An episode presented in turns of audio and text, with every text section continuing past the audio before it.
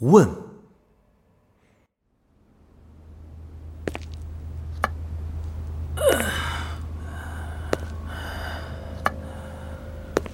为什么要干这个？格洛塔审问官跛着脚下台阶时，第一千遍自问。两侧墙壁粉刷过，虽然不是新进粉刷，但仍有草籽的触感，仍能闻到潮气。这里没有窗户，走廊深入地下，灯笼在每个拐角处投下摇曳的低暗灯影。什么人会干这个？格洛塔以稳定的节奏走在肮脏的地砖上，先是右脚跟“哒”的一声踩下，然后是“噔”的一声手杖点地，再是左脚缓慢拖行。每当这时，熟悉的针扎般的疼痛就会从左脚脚踝一路上升到膝盖、臀部、背部，哒，噔。痛，这是格洛塔走路的节奏。这条肮脏走廊的单调，有时会被布满铁钉的厚重门扉打破。格洛塔觉得自己听到了紧闭的铁门后传来的沉闷的痛苦喊叫。不知道正被审问的是哪个可怜虫，他们犯了罪。亦或清白无辜？他们隐藏了什么秘密？被揭穿了什么谎言？招供了何种叛国罪行？格洛塔并没有思考太久，又一段台阶阻断了思绪。如果格洛塔有机会随意拷问，不加限制。他肯定会选择台阶的发明者。在他风华正茂、春风得意之时，在他遭遇不幸之前，他几乎从没有注意过台阶的存在。他可以一步跨下两级台阶，一路蹦蹦跳跳，畅行无阻。覆水难收啊！现在，他们无处不在。不走台阶就没法上下，向下更糟。普通人体会不到，因为上台阶时不会摔得那么惨。格洛塔很清楚摔出去的感觉。十六级光滑石头刻成的台阶，中间部位有些磨损，和地下所有东西一样，微微散发着潮气。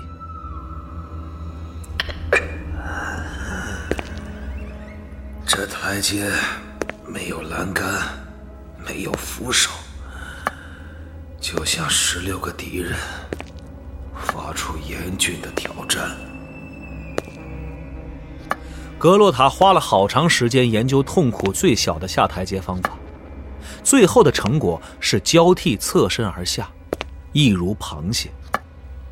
先探出手杖，再是左脚，最后右脚。这时，左腿必须承受全身体重，疼痛尤胜往常，连带脖子也痛楚难忍。为什么下台阶脖子会疼？难道脖子也能承受体重？为什么呢？但思考丝毫不能减轻痛楚。格洛塔下到倒数第四级台阶时停下来。他几乎击败敌人了，只是握手杖的手正在颤抖，左腿剧痛不已。他用舌头舔了舔原本门牙所在的牙龈空洞，深吸一口气，继续前进。然而，他的脚踝突然骇人的一扭，身体痉挛扭曲的向前扑，恐惧和绝望顿时涌上心头。他东倒西歪地下到下一级台阶。指甲在光滑墙壁上乱抓，嘴里发出一声恐怖的尖叫。你这愚不可及的混蛋！手杖掉落在地，智拙的双脚一阵磕绊之后，他下到了台阶底部，奇迹般的没有倒下。不过，那个骇人而美妙的时刻即将来临。还有多久呢？这次会痛成怎样？难以名状，灼热般的痉挛从左半边身子的脚掌瞬间蔓延到下颌。格洛塔紧闭噙满泪水的双眼，右手用力捂嘴，指节压得咯咯响。他收紧下颌，仅存的牙齿咬在一起，但终于还是发出了一声尖锐凄厉的呻吟。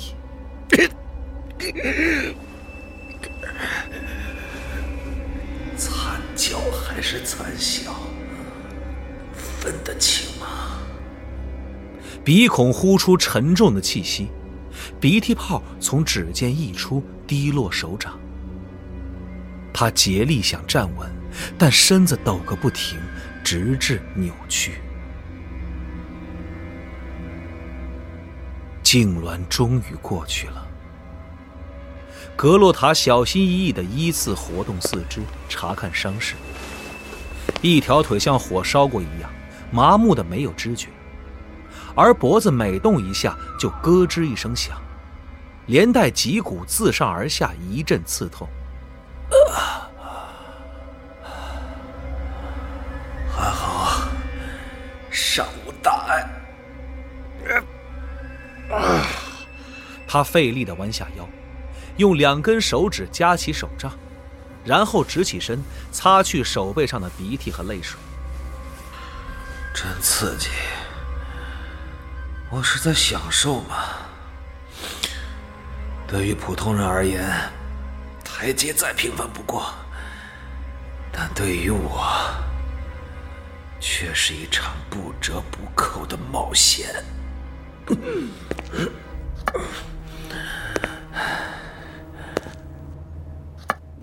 他一瘸一拐走下走廊，不禁轻笑。到达属于自己的房间时，他的脸上依稀挂着微笑。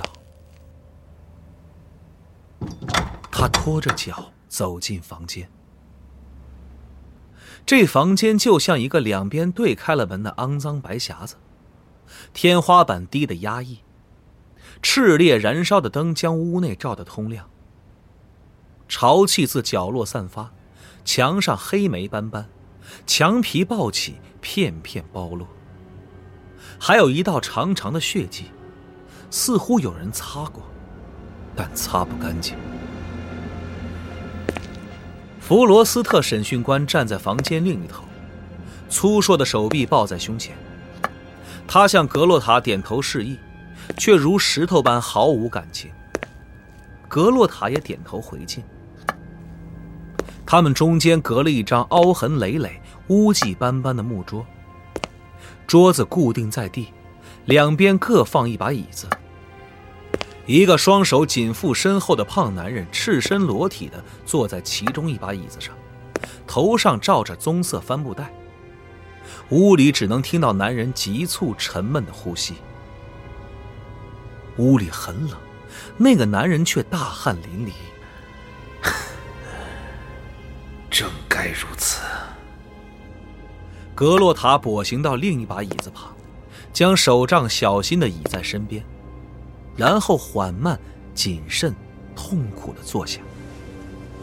他左右伸了伸脖子，才让身体降下来，找到舒服的姿势。如果格洛塔有机会随意施恩，不加限制，他肯定会选择椅子的发明者。好歹。个人稍稍改善了我的生活。弗罗斯特悄无声息地走出角落，用肉乎乎的苍白食指和粗壮白皙的拇指抓住帆布袋顶端。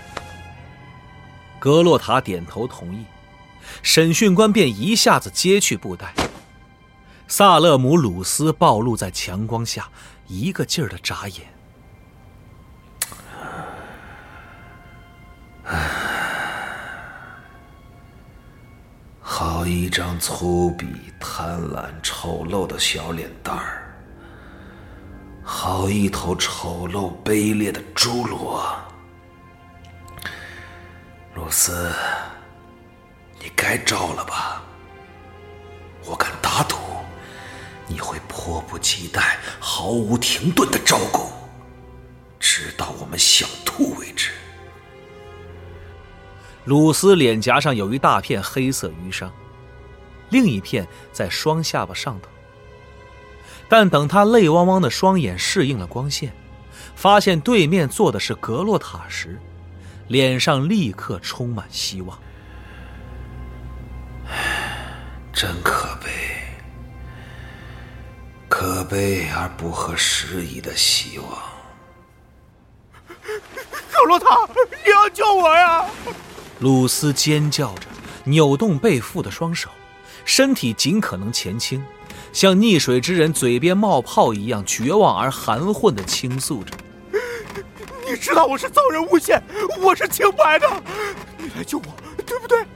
你可是我的朋友啊！你在这里说得上话，我们是朋友，我们是朋友啊！你得为我说点话，我是清白的，是遭人诬陷的，我是。”格洛塔举手示意安静，他盯着鲁斯那熟悉的面孔看了一会儿，好像从来没有见过对方。然后转向弗罗斯特说：“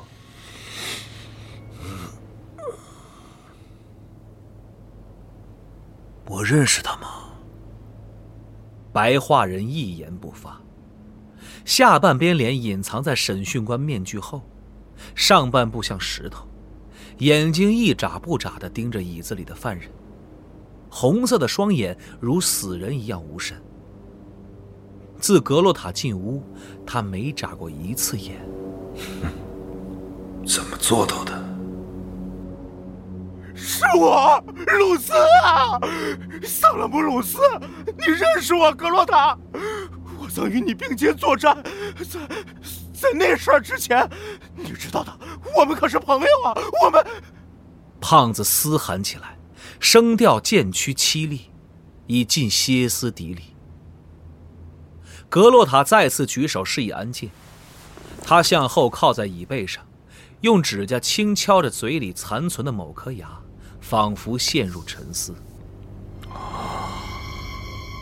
啊，鲁斯，有点耳熟。嗯，我想起来了，鲁斯是个商人，还是布商工会的会员呢。大家都说他是个有钱的主，他还是个叛徒。正因如此，他才被审问部带走调查，财产全部充公。他竟敢逃避国王的税收！国王的税收！鲁斯张大了嘴。格洛塔尖叫着，重重拍桌。胖子瞪大了眼，反复舔着一颗牙。右上方，从后数过来的第二颗。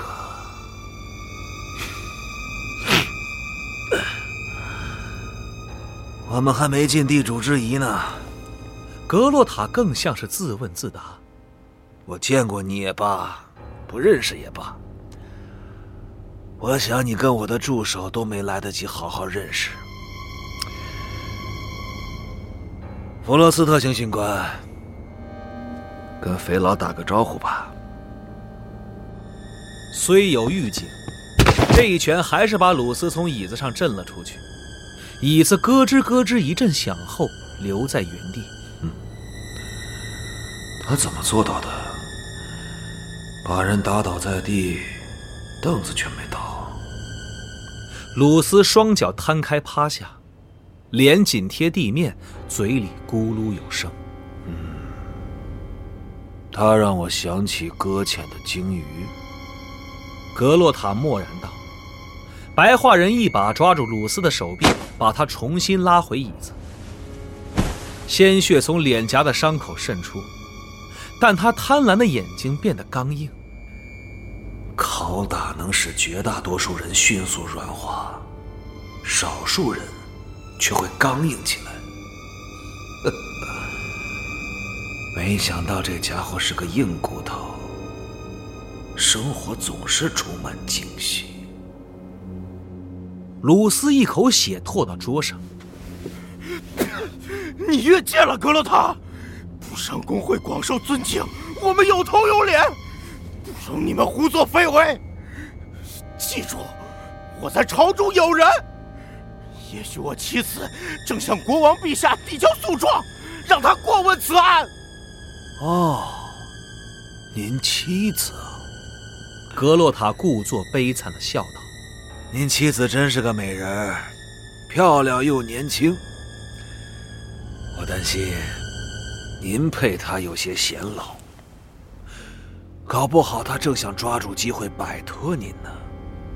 嗨，只怕她已主动上缴您的账本，全部上缴。”鲁斯的脸霎时惨白。我们来一本一本的查账。格洛塔指向左手边一堆想象出来的文件，这是国库账本。又指向右边，嗯，想象一下，当两边数字对不上号，我们是何等的惊讶。此外。您的伙计们已经公认在夜色掩护下造访旧客栈和未登记的小船，向船员行贿以及伪造文件。我还要继续吗？格洛塔一边问一边否定的摇摇头。胖子咽了口口水，舔舔嘴唇。犯人面前放着笔墨和供状。供状上满是弗罗斯特漂亮而收敛的字迹，只等画押。哼，我马上就能搞定他。快招吧，露丝，无痛的结束这不幸的案子。坦白罪行，招出同伙。虽然你的同伙我们都知道，但招出来对大家来说都有好处。我不想伤害你，相信我，这没什么快感。任何事我都没有快感。快招，快招，快招！招了就能活命。你会被流放到安格兰，安格兰没有传说中那么差。只要能活命，在那儿还能享受一些生命的乐趣，在为陛下辛勤劳动中得到诚实的满足。快招！鲁斯仍然凝视着地板，舔着牙齿。格洛塔向后坐回去，叹了口气，说道：“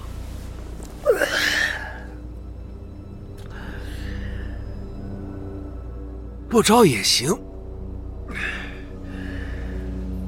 等我亮刑具，就没这么客气了。”弗罗斯特走上前，在胖子脸上投下巨大的阴影。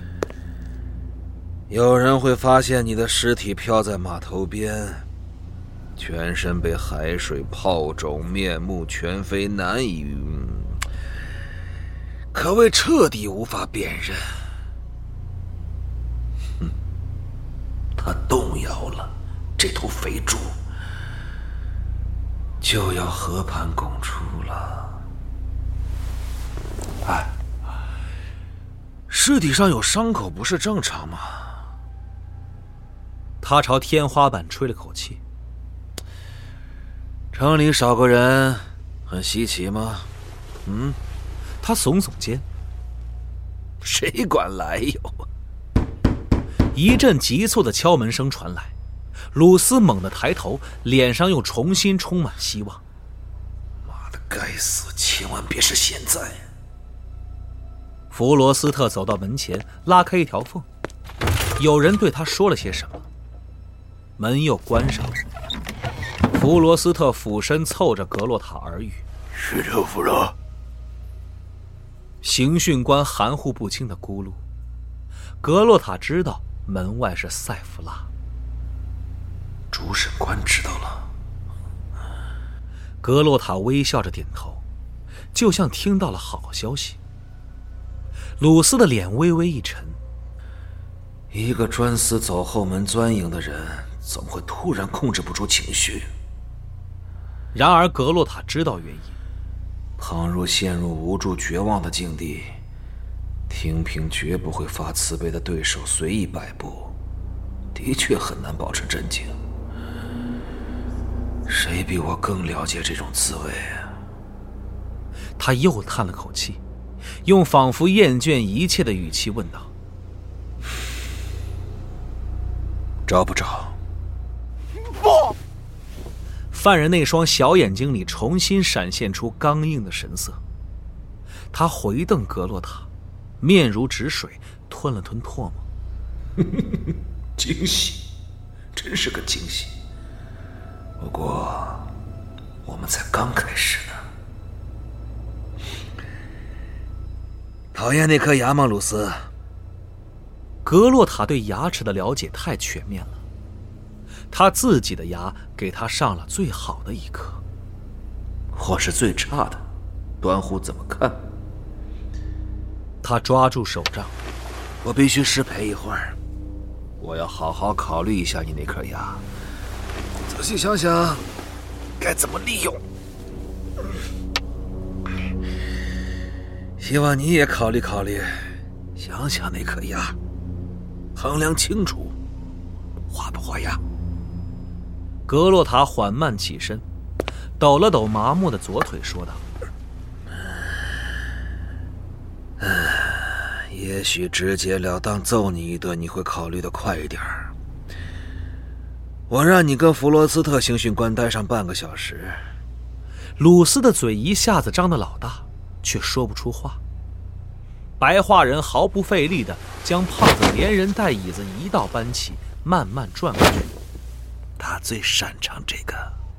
弗罗斯特取出一副破旧的皮手套，仔细套进宽大的白皙手掌，一根手指一根手指的套。你什么都想要最好的，我是吗，鲁斯？说罢，格洛塔朝门口走去。等等，等等，格洛塔，等等我！弗罗斯特审讯官用戴上手套的手紧紧捂住胖子的嘴，另一只手推了推面具。嘘嘘嘘嘘嘘，他说道。门咔一声关上了。塞弗拉倚在走廊墙上，一只脚向后蹬着墙。他一边透出面具，吹出不成调的曲子，一边用手拨弄长发。格洛塔出门时，他立刻挺直身，微微鞠躬，眼睛显出他正在笑。哼，他总在笑。卡莱尼主审官想见你，他用稀松平常的语气说：“我觉得他没这样生气过。”塞弗拉，你这个贱人！你肯定吓到了。拿到箱子没？拿到了。从里边取了些给弗罗斯特。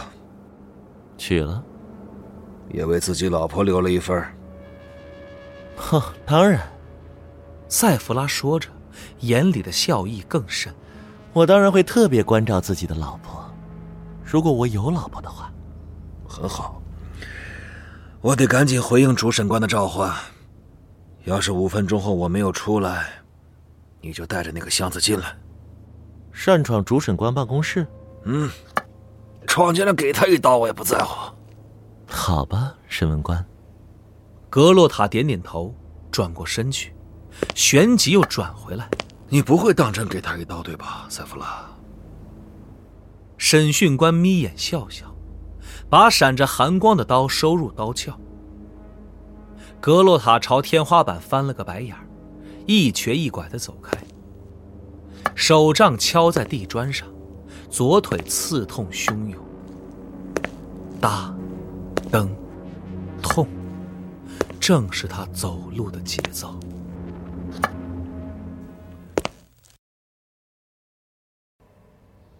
主审官办公室位于地上的审问部本部，房间宽大，陈设豪华。一切都显得太夸张、太奢侈了。一面精雕细琢的大窗占据了大半个幕墙，将下方庭院精心修葺的花园尽收眼底。一张几乎同样大的华丽桌子摆在出自温暖异国、色彩斑斓的地毯中央。宏伟的石壁炉上挂着一颗来自冰冷北方的猛兽头颅，壁炉的火虚弱地跳动着，奄奄一息。然而，卡莱尼主审官能让这个办公室显得狭小无趣。他是个魁梧的老年人。年近六十，但气色红润，头发稀疏，两鬓的白色络腮胡却异常茂盛。即便在审问部内部，他也算颇有权威。然而格洛塔不是他的人，两人对此心知肚明。桌子后方摆着一把华丽大椅，主审官却在一旁踱来踱去，挥手大叫。格洛塔坐的椅子无疑也很名贵，但显然是为了尽量使主人不舒服而设计的。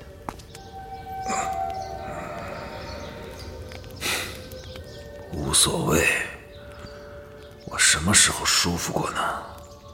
要是把猛兽的头换成主审官的头挂在壁炉上，会是一副怎样的光景呢？主审官责骂格洛塔时，他以此自语。这个大蠢蛋跟他的壁炉没两样，金玉其外，败絮其中。若有一天能审问他，他会是什么反应？我要从他可笑的络腮胡入手。然而，审问官脸上挂着认真谦恭的表情。你这次越界的过分了，格洛塔！你这疯瘸子！布商工会要是知道你干的好事，绝对会剥了你的皮。我试过剥皮，有点痒痒。该死！闭上嘴，保持微笑。爱吹口哨的混蛋塞弗拉怎么还不来？我出去就扒了他的皮。没错，很好，好极了，格洛塔，敢当面嘲笑我了。看看你列的罪名：逃避国王的税收。主审官向下怒视他，络腮胡根根竖立。逃税！他尖叫着，唾沫溅了格洛塔一脸。有谁干净？布商工会、香料工会，个个脱不了干系。每个他妈有船的都撇不清干系。但他们太明目张胆了，主审官，这是对我们的侮辱。我觉得我们应该……你觉得？卡莱尼涨红了脸。身体在暴怒中颤抖。我早就明确要求你远离布商工会和香料工会，远离所有的大工会。他加快了踱步的步伐。这样下去，你会把地毯磨穿。那些大工会还得为你买新的。你觉得？你觉得？你必须立刻放人，立刻。至于怎么向人家低声下气道歉，你自己去想。真他妈丢脸！你让我看起来像个蠢货。他人呢？我把他留给弗罗斯特刑讯官。那个连人话都不会说的畜生吗？主审官绝望的撕扯头发。是这样的，是吗？他现在肯定成了废人。我们不可能就这样送他回去。你完了，格洛塔，完了！我要面见审问长。面见审问长。大门被一脚踢开，塞弗拉提着箱子晃晃悠悠的走进来。真是一秒也不愿提前呢。塞弗拉把箱子咚的一声摔上桌，发出叮叮当当的声响。主审官瞪大了眼，摆出愤怒的唇形，却说不出话。该死的，这到底什么意思？你这……塞弗拉拉起箱盖，现出满满一箱金币，责骂戛然而止。主审官的嘴仿佛卡住了，说不出下一个字。他看上去惊愕异常，然后是迷惑不解，最后小心谨慎的抿抿嘴，坐下来。谢谢，弗洛斯特刑讯官。格洛塔发话：“你出去吧。”塞弗拉缓步退下，主审官若有所思地摩挲着络腮胡，脸上逐渐恢复了平时的红润。这是从鲁斯那里没收的，已是王室财产。作为我的上级，这些东西上缴给您是再适合不过，由您将它们收归国库，或者买张更大的桌子。你这吸血鬼！格洛塔身体前倾，手放在膝盖上，说道：“或许您可以这么搪塞，就说鲁斯做的太过分，审问势在必行，必须杀一儆百，否则无法维持纲纪。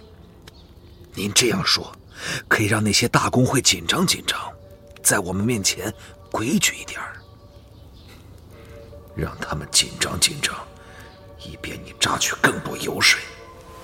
啊，或许你也可以告诉他们，说这一切都是我这疯瘸子的责任。主审官开始回心转意了。格洛塔看得出，虽然对方竭力掩饰，但目光一接触到那箱金币，络腮胡就禁不住颤抖。好了，格洛塔，好了，听有你的道理。他伸出手，小心翼翼地合上箱盖。下次如果你想做同样的事，先向我请示，行吗？我不喜欢惊喜。格洛塔勉力站起，一瘸一拐地走向门口。哦，还有件事。他僵硬地转身。卡莱尼从时髦的浓眉下严肃地盯着他。我去见布商时，需要带上鲁斯的供状。格洛塔咧嘴笑了，露出黑洞洞的门牙豁口。他说道：“ 没问题，主审官。”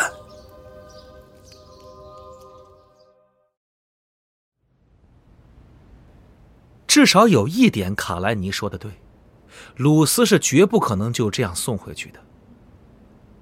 犯人的嘴唇全裂了，淌出鲜血，全身遍布黑青淤伤，头无力的歪向一侧，脸肿的难以辨认。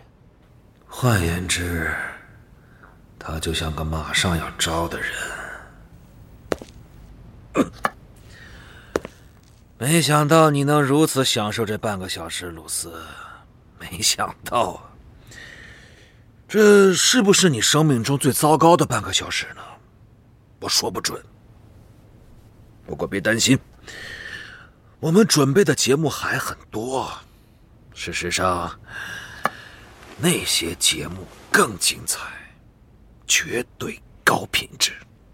格洛塔轻身向前。鞋带几乎碰上鲁斯血肉模糊的鼻子。跟我相比，弗罗斯特刑讯官只能算是个小丫头、小猫咪。等我上场，鲁斯，你就会怀念现在的待遇，你就会求我让你跟刑讯官待上半个小时，你明白吗？鲁斯沉默不语。只有断鼻子里的呼哧呼哧声。亮器具。弗罗斯特踏步向前，演戏般打开一个抛光匣子。那个匣子工艺精湛，匣盖拉开后，诸多托盘立刻升起，呈扇形弹开，尽情展示格洛塔那些可怖的刑具。各种大小不一、形状各异的刀片。弯针和直针，装着油或硫酸的瓶子，钉子和螺丝，钳子和夹子，锯片、锤子和凿子，它们都被抛光的像镜子一样，磨得锋利无比，在明亮灯光下闪着金属、木头和玻璃的光泽。鲁斯的左眼肿起一大块青紫，完全遮挡了视线。但其右眼向上扫视这些器具，眼中充满失魂落魄的恐惧。一些刑具的功能不用多讲，而另一些却需要人发挥最极端的想象力。不知哪个更能吓到他。我们讨论过你的牙，格洛塔低语。鲁斯的眼睛一下子转过来，向上盯着他。现在招不招？我搞定他了，他就要招了。快招！快招！快招！快招！快招！急促的敲门声再次响起。该死！弗罗斯特打开一条门缝，有人一阵低语。鲁斯舔舔肿胀的嘴唇。门关上后，白化人俯身对格洛塔耳语：“是审问长。”格洛塔整个僵在原地。钱使的不够，我刚拖着前脚从卡莱尼的办公室走人，那老混蛋后脚就把我卖给了审问长，我就这样完蛋了。想到这里。他不禁心虚恐慌起来。也罢，让我先料理了这头肥猪再说。跟塞弗拉说，我马上过去。格洛塔正欲转身继续料理犯人，弗罗斯特却把白皙的大手放在他肩上。他指着门口说道：“哦，是审问长，他是那里？喂。”亲自赶来，格洛塔眼皮直跳。为什么？他用桌沿撑住身子。明天运河水道里漂浮的该是我的尸体了吧？我的尸体被水泡的浮肿，面目全非，无法辨认。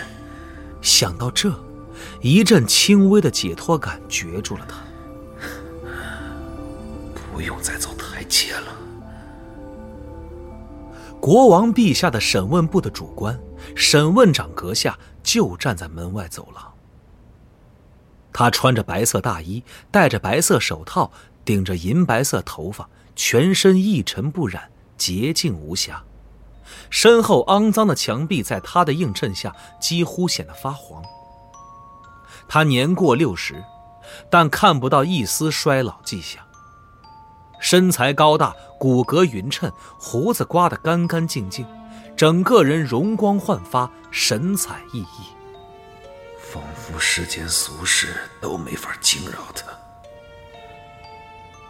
他们只见过一次面，那还是六年前格洛塔加入审问部时，但从那至今看不出审问长有丝毫改变。苏尔特审问长是联合王国最有权势的人之一，这也就意味着他是全世界最有权势的人之一。在他身后站着两个身形健硕、戴黑面具的刑讯官，无声无息，宛如幽灵，在地上投下巨大的阴影。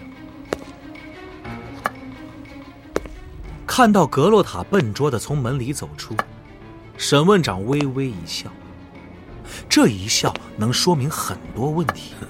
一点蔑视，一份怜悯，一丝威慑，可能是任何感情，但绝不是开心。格洛塔审问官，他开口时，伸出一只戴白手套的手，掌心向下，一枚带有巨大紫钻的戒指在他手指上闪耀。卑职全心全意遵从您，审问长阁下。格洛塔缓缓弯腰去亲吻戒指，表情不自主的扭曲。这种困难而痛苦的乳结，仿佛会延续到永远。等他终于站直，只见苏尔特用冷酷的蓝色双眼平静的看着他。这是一种全然看透了对方，却又全然无动于衷的表情。跟我来。审问长转身，快步沿走廊走去。格洛塔一瘸一拐的跟上，两个沉默的刑讯官在后压阵。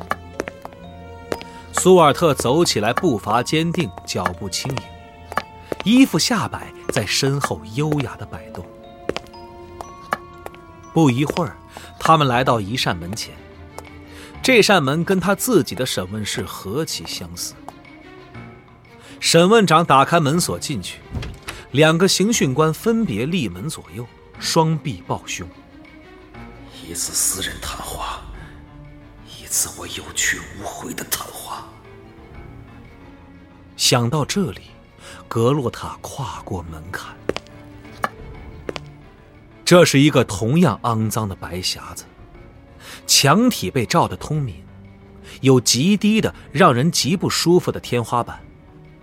除了墙上潮湿的黑煤被一条大裂缝取代之外，它与自己那间一般无二。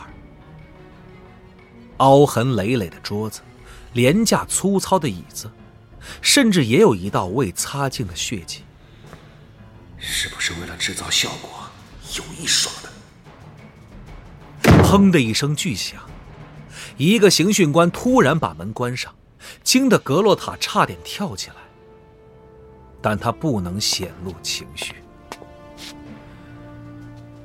苏尔特审问长优雅地坐进一把椅子，从桌上取过厚厚一叠泛黄的文件。他朝对面那把犯人坐的椅子招招手。格洛塔顿时明白了其中的含义。我还是站着吧，沈文长阁下。苏尔特朝他笑笑，他的牙齿整洁锋利，闪着白色的光泽。不用，你可以坐下说话。那些文件是我的底细。格洛塔笨拙地坐到犯人椅上时，审问长翻过了第一页。他眉毛紧蹙，轻轻摇头。仿佛看到了极失望的事，是我风光的军旅生涯吗？卡莱尼主审官刚才来找过我，他很失望。苏尔特从文件上抬起严厉的蓝色双眼，说道：“对你很失望，格洛塔。他不满意你的做事方式，他说你不听指挥，不计后果，是个彻头彻尾的疯瘸子。他请求。”把你从他的部门中清除出去。审问长冷酷而诡秘的笑了笑，就像格洛塔平时对待犯人一样。但他的牙齿比我多。我认为，他已下决心，彻底清除你。他们隔着桌子对视一眼。所以我必须请求宽恕。我必须匍匐在地，亲吻你的脚。算了吧。我没心情祈求，我也爬不下去。就这样坐着被你的刑讯官干掉吧，一刀封喉还是敲烂脑袋随你。动手吧。苏尔特却不慌不忙，戴白手套的手灵活利落的翻动，纸页沙沙作响。整个审问部找不出你这样的人，格洛塔。你既是身世显赫的贵族，又是剑斗大赛冠军和英勇的骑兵军官，本来能够平步青云。苏尔特饶有兴趣的上下打量他。那是战前的事，审问长。没错，你不幸成为俘虏，生还希望极其渺茫。随着战事延续，时间流逝，人们不再关心你。然而。当条约签订，你却被遣返回国。他眯眼瞅着格洛塔。你都招了吗？格洛塔再也忍不住了，不禁爆发出尖利的笑声。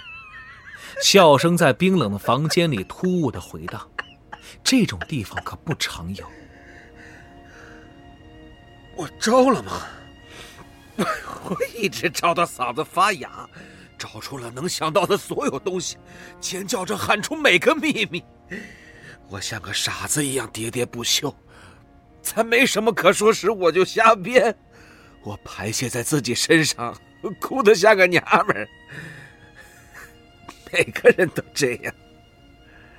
但不是每个人都能活下来。你在皇帝的监狱里待了两年，没人能撑过这一半长的时间。医生们肯定你下半辈子下不了床，但仅仅一年后，你却将入职申请递交到审问部。这些事你我都知道，你我都在场。你到底想从我这里得到什么？为什么不直说？也许有些人就是想自说自话。他们告诉我你瘸了，是个废人，康复不了了，更不值得信任。但我倒愿意给你一次机会。每年剑斗大赛都会有新的傻瓜胜出，每场战争也催生出更多貌似前途无量的士兵。但你能撑过那两年的经历，是独一无二的。于是我派你去北方。管理我们的一座矿藏，你觉得安格兰怎么样？一个充斥着暴力和腐败的阴沟，一个以自由的名义奴役罪犯和无辜者的人间地狱，一个用来流放我们厌恶或者不敢面对的人，让他们在饥饿、病疫和劳役折磨下惨死的深刻。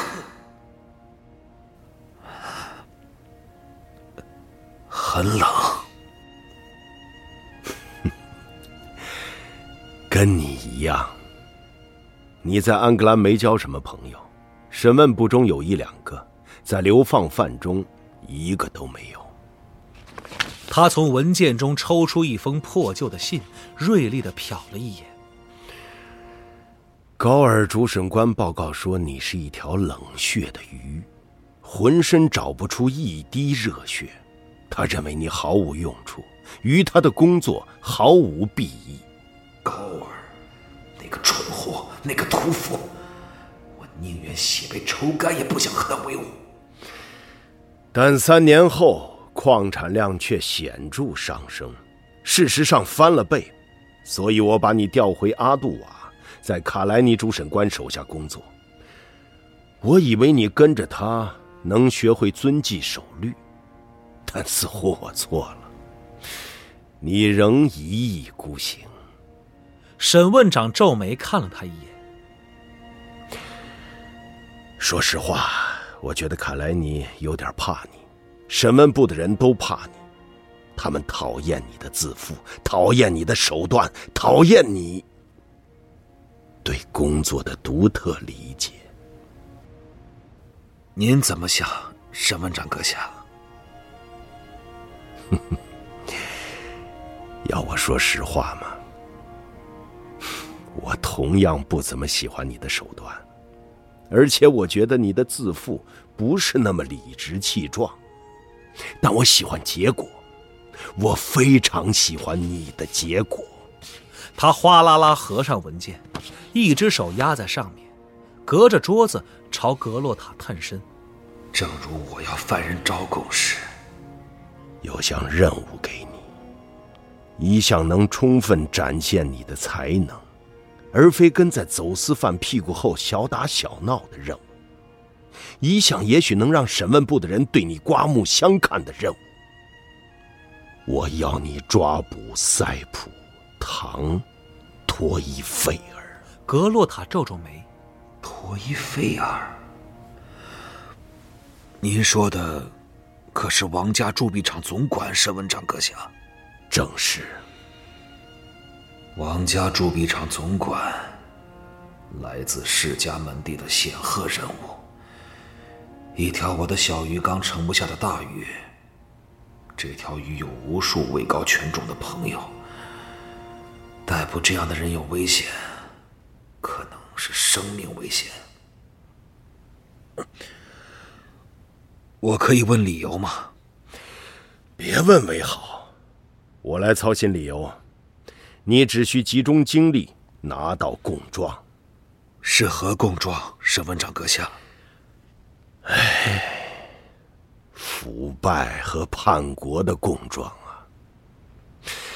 看来我们的总管朋友交友不慎，沦入了受贿的误区，与布商工会合谋欺骗陛下，如此说来，若有哪位布商工会高级会员站出来指证他，将会非常管用。果然不是巧合。就在说话档口，我的审问室里正好有一位布商工会的高级会员。人一旦松口，蹦出口的名字就停不住。很好，审问长挥挥手，下去吧，审问官。明日此时，我来拿托伊费尔的供状，在此之前准备好。格洛塔费力的走回走廊，缓缓呼出一口气。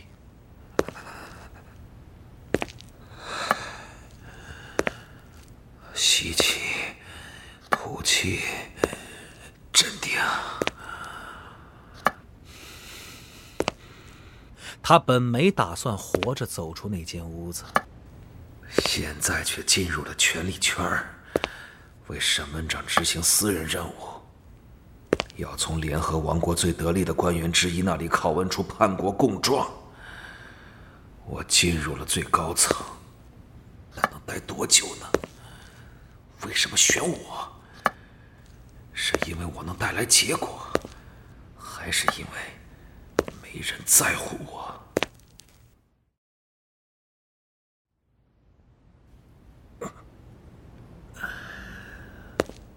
我为今天所有的干扰抱歉，真的很抱歉。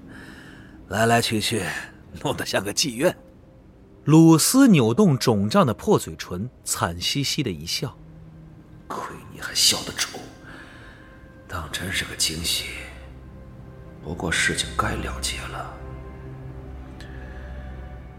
开门见山吧，鲁斯。不会有人来帮你，今天不会，明天不会，永远都不会。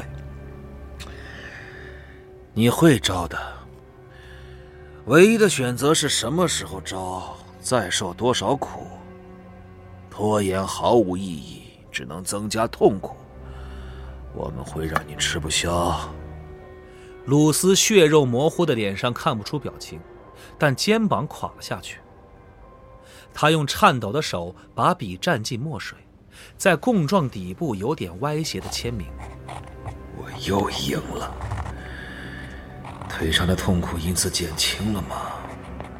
牙齿长回来了吗？我毁掉眼前这个曾唤作朋友的人，有什么好处？为什么要干这个？鹅毛笔尖在纸上的刮擦是唯一的回答。嗯，很好，格洛塔道。弗罗斯特刑讯官又递来一份文件，这是你的同伙名单。他懒洋洋的扫过那些名字。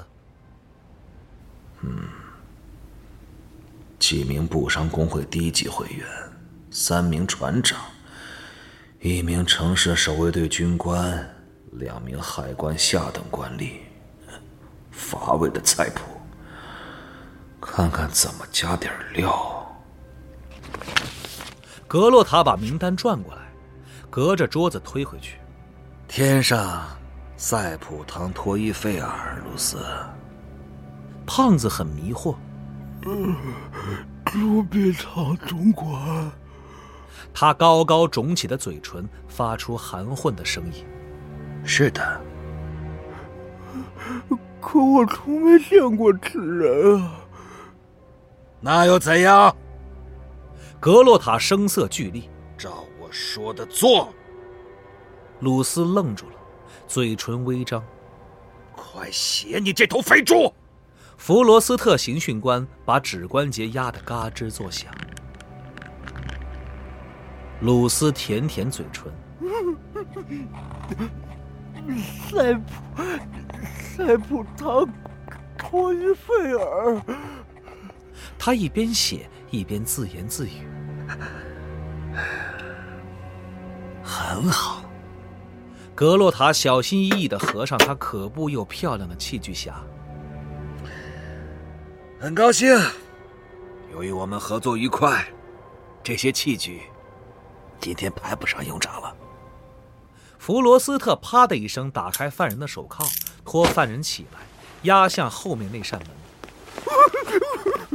又把我怎样？鲁斯扭头大叫：“把你送去安格兰，鲁斯，去安格兰，多带几件暖和衣服。”门在他身后砰然关闭。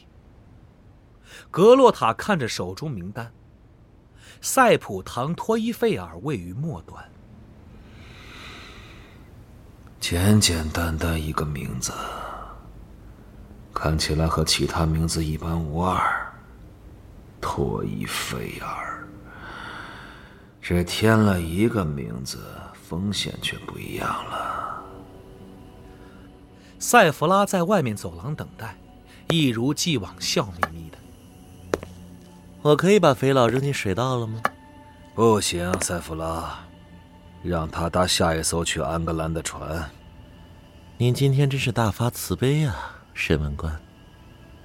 哼大发慈悲才是扔进水道。那朱罗在北方坚持不过六个星期。忘掉他吧。今晚我们要逮捕塞普唐托伊费尔。铸币厂主管。嗯，正是。审问长阁下亲自下令。看来他收受不商贿赂。哦，可耻啊！哼天一黑，我们就出发。告诉弗罗斯特准备好。瘦长的刑讯官点点头，长发摆动。格洛塔转身，沿走廊蹒跚而去，手杖哒哒的敲在污迹斑斑的地砖上，左腿火烧般的疼痛。为什么要干这个？